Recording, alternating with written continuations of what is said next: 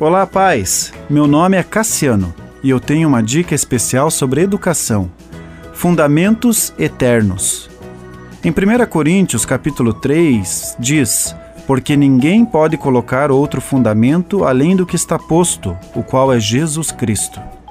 Num casamento entre um homem e uma mulher, o homem cumpre o papel de pai e a mulher o papel de mãe, e ambos possuem objetivos em comum em diversas áreas e uma delas é a educação de filhos, onde um dos objetivos certamente é como educá-los da melhor maneira.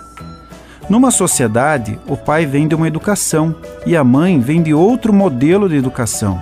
Por isso, o casal deve buscar um mecanismo de parametrização para o ensino dos filhos.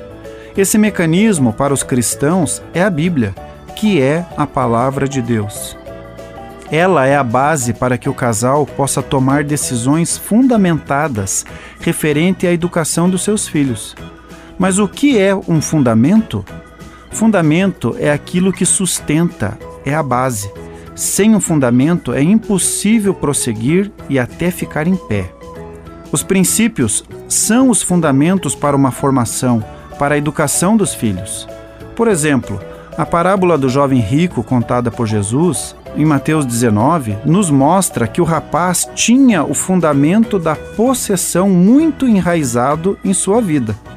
Posse é quando tenho uma coisa valiosa sob o meu poder, que é possuído, que está sob o meu domínio.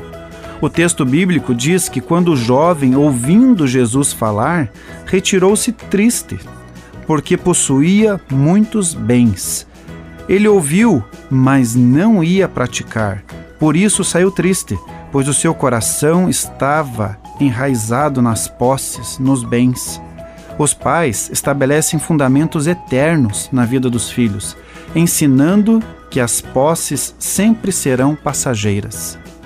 Continue abençoado, você que me ouve e toda a sua família. Gente grande cuidando de gente pequena.